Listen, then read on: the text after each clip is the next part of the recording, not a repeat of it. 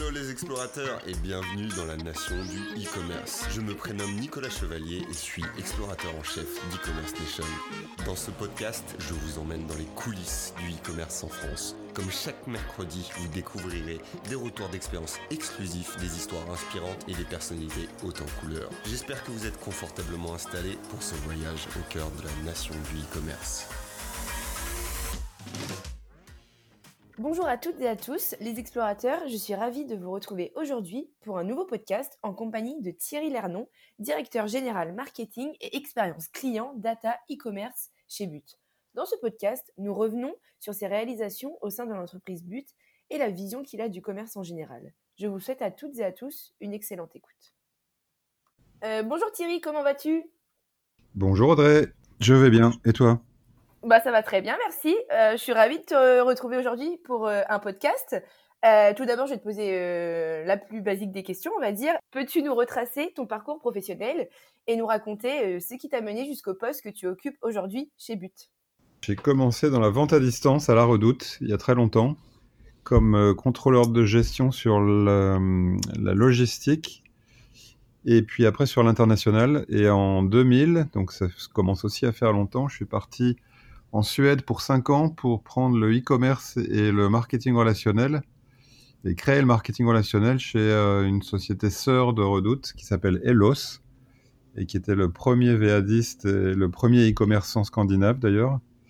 Euh, J'y suis resté 5 ans, après je suis parti 3 ans faire la même chose aux États-Unis chez une autre société sœur de Redoute. Tout ça c'était euh, Pinot Printemps Redoute, PPR qui est maintenant Kering. Euh, J'y suis resté 3 ans. Et puis j'ai passé euh, un, un court passage, c'est Made in Design, un pur player du meuble euh, et du luminaire euh, de marque haut de gamme et de designer. Et ensuite deux ans chez Virgin avant de rejoindre But en 2015. Oui, alors un parcours euh, bien rempli, de nombreuses expériences. Euh, But, c'est une enseigne très connue euh, en France, mais est-ce que malgré tout, tu pourrais nous pitcher le concept en quelques mots euh, pour quelqu'un qui, bah, qui ne connaîtrait pas euh, But? Euh, oui, But, c'est le deuxième acteur du meuble et de l'équipement de la maison en France maintenant, derrière Ikea. C'est 310 magasins. Ce qui est assez particulier, c'est le réseau le plus dense de magasins sur euh, l'équipement de la maison en France. C'est 40 millions de visites en magasin et à peu près plus du double, pratiquement 100 millions maintenant de visites online pour euh, 1,8 milliard de chiffre d'affaires et c'est une progression de part de marché permanente depuis euh, 10-15 ans. Et la vente en ligne, ça représente euh, combien du, en pourcentage euh, du chiffre d'affaires global? Et on est à peu près dans les 8% maintenant. On a pratiquement quadruplé en 4-5 ans. C'était euh, très peu, c'était à peu près 2% il y a, il y a, il y a 5 ans.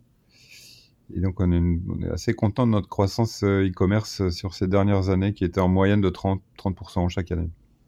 Quel est ton poste chez But euh, aujourd'hui? Et quelles sont tes missions au quotidien? Mon premier périmètre, c'était le e-commerce et le marketing relationnel. Et depuis quelques mois, j'ai le marketing offline euh, aussi, euh, l'expérience client et euh, tout ce qui est crédit et extension de garantie, services financiers. Et comme dans beaucoup d'entreprises du retail qui ont une présence en ligne, l'omnicanalité est un point central de la stratégie. Et comment chez But vous arrivez à complémentariser l'offre online et l'offre offline? Mais il y a pas mal de... de... C'est déjà naturellement com- complémentaire entre le online et le offline parce que le, le site est d'abord un catalogue pour préparer son achat euh, en magasin ou en ligne d'ailleurs. Et ce qu'il faut, ce dont il faut avoir conscience, c'est que c'est, on n'est pas dans de l'achat d'impulsion. Euh, c'est des achats qui sont assez préparés et souvent en famille avec des paniers moyens élevés. Et on parle de, de meublants et de décoration de la maison, donc euh, c'est des achats qui se préparent avec euh, en, en moyenne euh, entre 10 et 15 visites avant un achat, euh, online et offline. Et le site est un très bon moyen d'étudier les prix, les modes de financement. Le crédit fait aussi partie de la décision d'achat, les modes de livraison ou de prise de possession, parce qu'on parle de produits encombrants et lourds. Euh, et c'est aussi euh, pas mal des achats qui se font euh, en famille ou à deux. Donc on, sent la présence de monsieur, madame, qui prépare à certains moments tout ça. Donc, donc il y a une complémentarité très forte entre le online et le offline. À peu près les deux tiers des visites en magasin sont précédées de visites online auparavant. Et à peu près 20% des visites online sont précédées de visites en magasin, si on se met dans l'autre sens. D'accord, ça me fait sourire parce que euh, euh, j'ai été dans cette situation il y a deux mois, j'ai emménagé dans mon appartement et j'ai mhm. acheté mon canapé chez But. Et euh, effectivement, euh, c'est vrai que j'allais sur le site, je regardais tout ce qui s'offrait à moi, j'ai appelé pour savoir comment ça se passait, euh, si je faisais une commande sur Internet pour venir la chercher. Au final, j'ai fini au magasin à tester tous les canapés et j'ai quand même fini par prendre celui que j'avais repéré sur Internet. C'est un parcours client typique où tout est entre, entrecroisé et notre enjeu, c'est de faire en sorte que l'expérience soit bonne à chaque étape, que ce soit online et offline et que, et que tout ça soit très cohérent pour le client et simple. Je pense que ça a été euh, cohérent pour moi et que mon expérience a été plutôt bonne parce que j'y suis retournée après pour euh, acheter un meuble de cuisine et un tapis. Donc voilà. Bah, écoute, super. petite, euh, petite parenthèse sur mon expérience personnelle. J'ai vu aussi que du coup sur votre site, il y a également une partie marketplace. Donc, euh, comment euh, vous gérez cela, par exemple, la relation avec les vendeurs ou le choix euh, des produits vendus, etc. Est-ce que tu peux un peu nous parler de cette partie? Oui, alors on a une marketplace depuis six mois maintenant. Elle a démarré en octobre. C'est assez récent.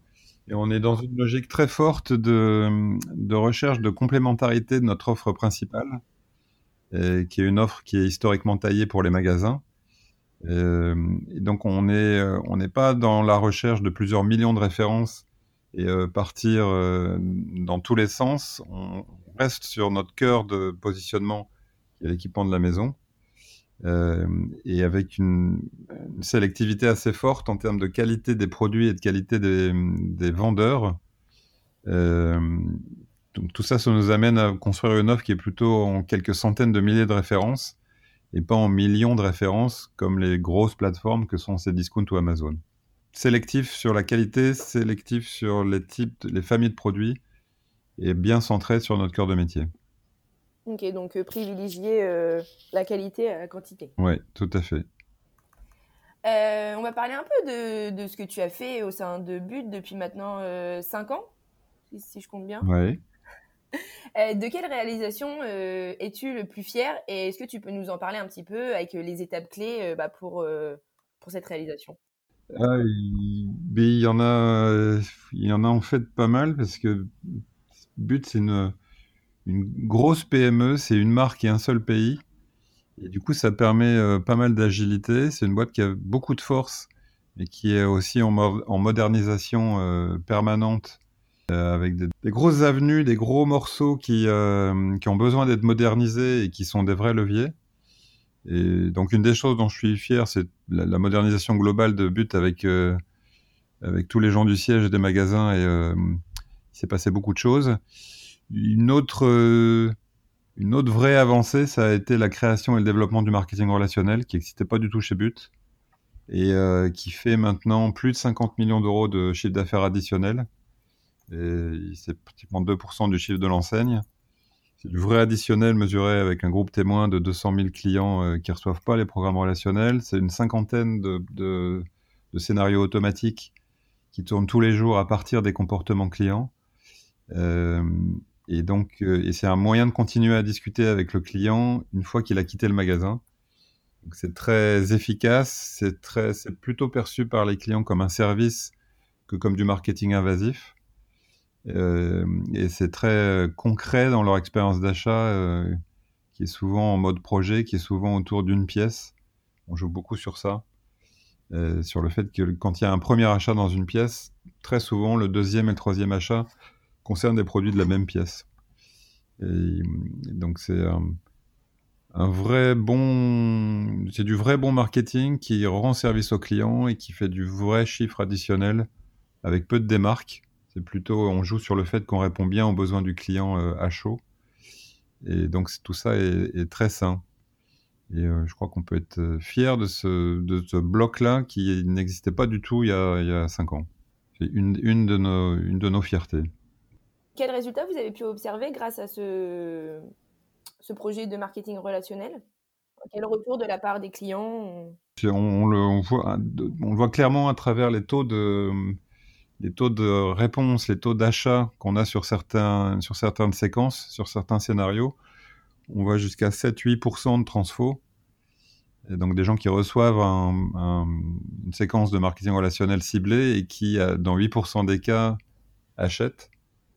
Euh, en magasin ou en ligne. On, on monitore tout euh, en étant agnostique des, canaux. Euh, et donc, bah, 8%, c'est un taux d'engagement phénoménal pour ce genre de, pour ce genre de, programme. et puis, en, tout, pratiquement 50 millions d'euros d'additionnel. Donc, c'est qu'on on répond bien à des besoins clients en leur pourcent des, offres de produits ciblés à chaud à partir des données qu'on collecte et de leurs achats précédents. Alors, c'est vrai. Alors là, du coup, j'ai remonté mes mails un petit peu pour, euh, pour voir. Et c'est vrai que juste après avoir acheté mon canapé, j'ai reçu un mail avec euh, des idées de meubles TV, euh, table basse, lampe pour le salon, etc. Voilà, bah c'est typiquement un des programmes qui tourne très bien et c'était pas des propositions au hasard, c'était en fonction de ton historique de, navigation, en fonction de tes achats, en fonction de, enfin, des produits achetés et aussi en fonction des disponibilités stock des magasins proches de toi.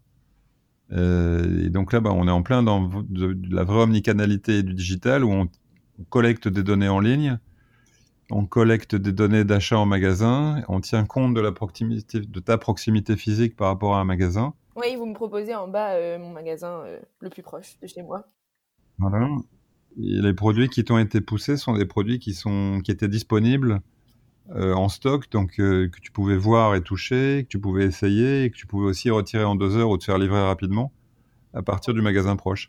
Donc là, on a, on a, c'est un très bon exemple pour voir qu'on on utilise tous les points de contact euh, online et offline pour proposer aux clients une expérience qui est vraiment omnicanale et qui s'appuie encore une fois sur les, les, deux canaux et sur tous les points de contact. C'est ça. bon exemple. Alors maintenant, concernant plus les tendances du marketing euh, en général, selon toi, c'est quoi les grandes tendances euh, du marketing qui se dessinent pour euh, bah, la décennie à venir? Comment va évoluer le commerce en général, à ton avis? Alors, est-ce que le client va encore devenir plus exigeant qu'il ne l'est déjà?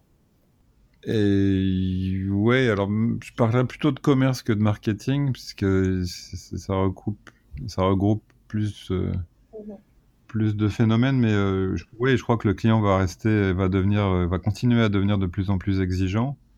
Amazon et, euh, certains gros pure players éduquent les, clients à des niveaux de service et à des, niveaux d'exigence qui sont très élevés. Donc le, niveau d'exigence va pas baisser, il va monter. Le, service est de plus en plus imbriqué au produit et dans nos catégories de produits, euh, c'est très vrai, puisqu'il y a toujours cette problématique de comment je prends possession euh, de mon lave-linge ou euh, de mon matelas sommier ou de, mon, de ma superbe commode, comment je la finance. Et tout ça, les, les, clients veulent des choses qui soient très fiables, des promesses qu'on tient dans, dans 100% des cas, une information très fluide, et ils veulent avoir le choix de, de services de livraison euh, soit euh, rapide, euh, sur mesure, quitte à y payer le prix, soit très peu cher. Donc il faut, il faut couvrir toute la gamme des, des services de livraison ou de retrait, par exemple. Je crois qu'il y a un autre phénomène de fond aussi qui est l'élargissement de la largeur d'offres. Les marketplaces sont en train de bouleverser complètement le retail.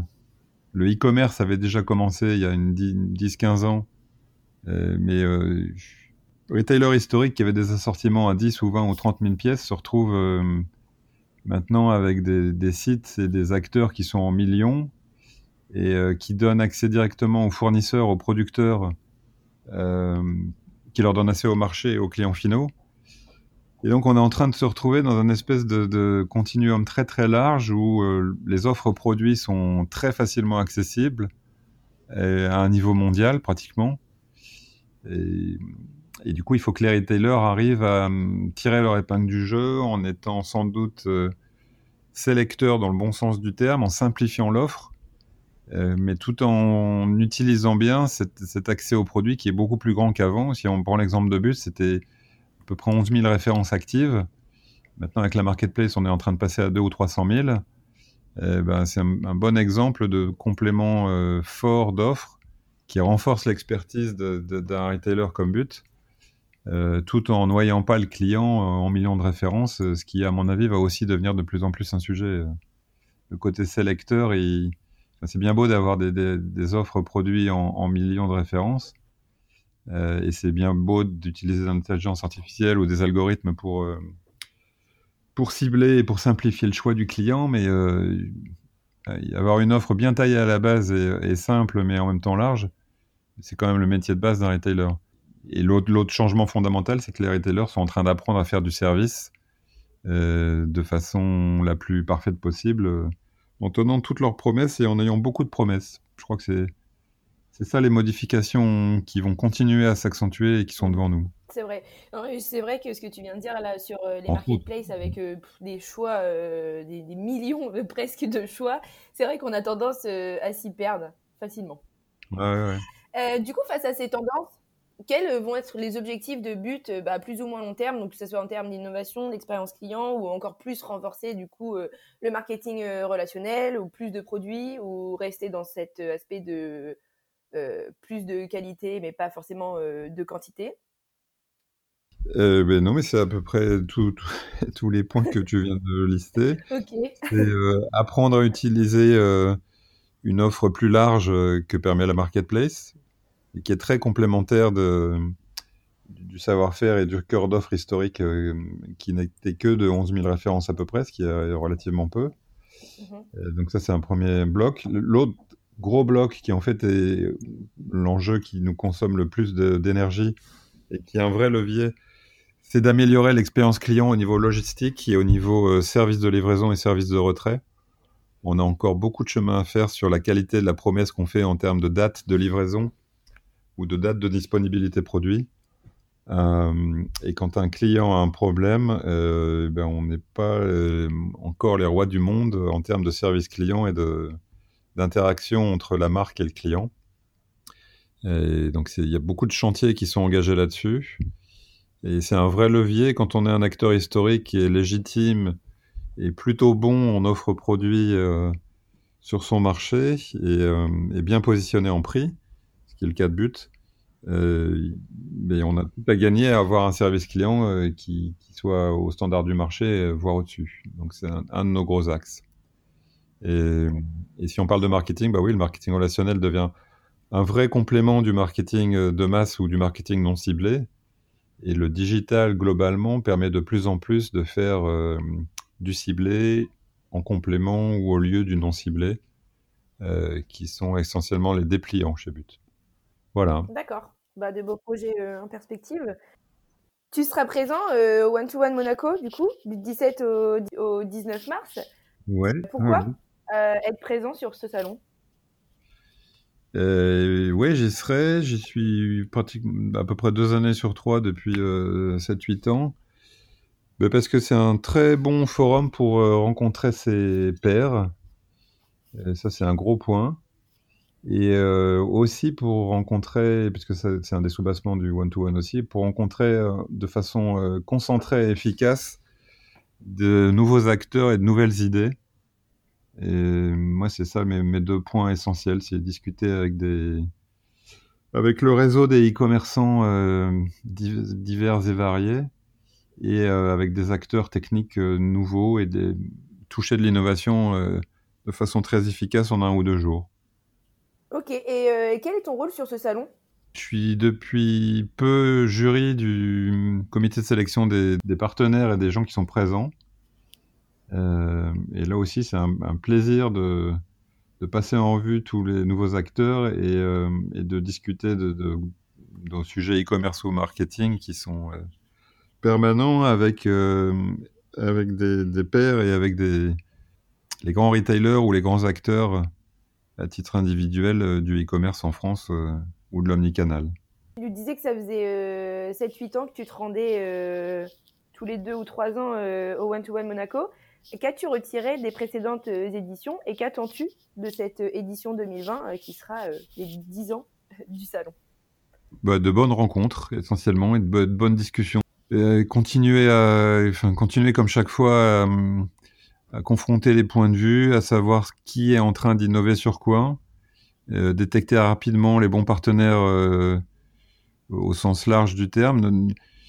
Notre métier de patron de e-commerce ou d'omnicanal, ou c'est une moitié de gestion du changement et l'autre moitié c'est l'assemblage de partenaires qui en général restent pas bons pendant, sur leur sujet pendant, euh, pendant 10 ou 15 ans, donc il faut être capable de les renouveler. Il y a aussi de nouvelles techniques qui, émergent ou de nouveaux assemblages de techniques, donc il faut être en permanence en veille. C'est l'autre moitié de notre boulot de, de détecter les bons partenaires et, euh, et, les bonnes approches pour pouvoir les assembler sur nos plateformes et dans nos, dans notre système retail. Donc de bonnes rencontres euh, avec mes pairs, de bonnes discussions et de bonnes découvertes de partenaires. C'est ça que j'attends. Génial. Euh, moi, j'ai une dernière question qui est plus euh, à titre personnel. Toi, en tant que consommateur, euh, quelle a été ta meilleure expérience client ou avec quel commerçant apprécies-tu le plus la relation que tu entretiens avec et pourquoi? J'ai pas mal de. J'achète pas mal chez Leroy Merlin en ce moment. Mhm. Et je trouve qu'ils sont vraiment très bons sur tous les aspects, en magasin comme en ligne. Euh, le service client, si jamais il y a un problème, répond rapidement. Enfin, donc tout ça est, bien fait et, assez agréable. Euh, et sinon, il y a une histoire de, commerce et de consommateur que je raconte depuis des années, euh, qui était avec Amazon quand quand je vivais aux États-Unis. J'avais pris Amazon Prime quand ils l'ont lancé pour essayer. Et, en fait, je m'en suis pas servi la première année. J'avais dû payer ça, euh, je ne sais plus, 39 dollars ou, quelque chose comme ça. Et à la fin de l'année d'abonnement, ils m'ont envoyé un email en me disant qu'ils avaient constaté que je m'étais pas servi du service et que donc ils m'ont remboursé les 39 dollars. Et j'ai trouvé ça euh, super efficace, euh, super agréable. Et à tel point que ça devait être il y a une dizaine d'années, ben j'en parle encore très régulièrement. Ça, c'est du vrai, du vrai commerce et de la vraie relation client. Ils étaient capables de le détecter, ils étaient capables d'agir dessus, ils étaient capables d'abandonner leurs 39 dollars. Euh, et bah, ça, c'est en partie avec ce genre d'approche qu'on construit des relations euh, de long terme. Tout à fait. Et ils t'avaient proposé euh, quelque chose en échange, une autre offre plus adaptée à tes besoins ou... Non, ils m'ont juste dit on a vu que vous n'en étiez pas servi, on vous, on vous vire sur votre carte de crédit initiale les 39 dollars et on espère que vous utiliserez le service le, jour où vous en avez besoin. Euh, bah merci du coup pour tout ce que tu viens de nous partager. Est-ce que tu as quelque chose euh, à ajouter sur tout ce qu'on vient de se dire ou une actualité euh, à partager? Mais Non, on s'est déjà dit beaucoup de choses. Hein, donc, C'est vrai. À bientôt à Monaco pour One to One peut-être. Ça marche, bah oui. À bientôt et merci encore pour cette interview. Merci à toi.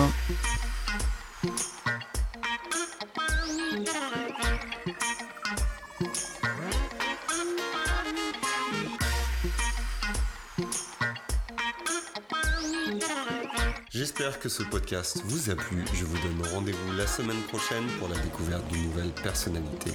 N'hésitez pas à vous abonner au podcast des explorateurs du e-commerce sur votre plateforme préférée et à partager sur les réseaux si vous avez apprécié cet épisode. A très vite pour de nouvelles aventures et n'oubliez pas que l'exploration se poursuit sur e-commerce nation.